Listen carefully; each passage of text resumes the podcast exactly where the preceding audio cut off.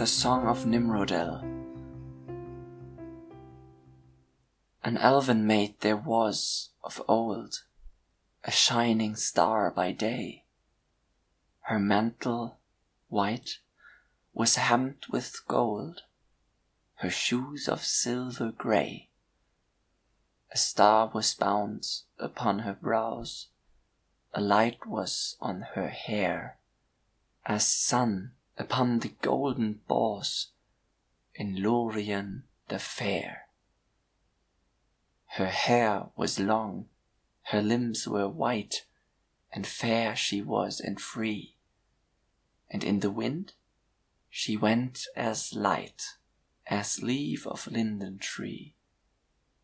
Beside the falls of Nimrodel, By water clear and cool, Her voice was falling, silver Fell into the shining pool, Where now she wanders none can tell, In sunlight or in shade, For lost of yore was Nimrodel, And in the mountains strayed.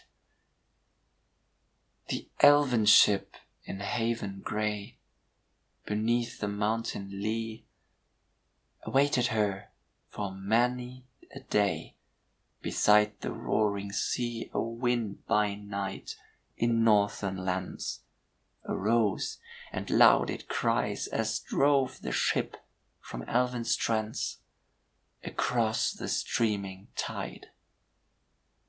When dawn came, dim, the land was lost, The mountains sinking grey, Beyond the heaving waves that tossed Their plumes of blinding spray. Amroth beheld the fading shore, Now low, beyond the swell, And cursed the faithless ship that bore Him far from Nimrodel. Of old he was an elven king, A lord of tree and glen, When golden were the boughs in spring, In fair Lothlorien. From helm to sea they saw him leap As arrow from the string And drive into the water deep As mew upon the wing. The wind was in his flowing hair, The foam about him shone. Afar they saw him, strong and fair, Go riding like a swan.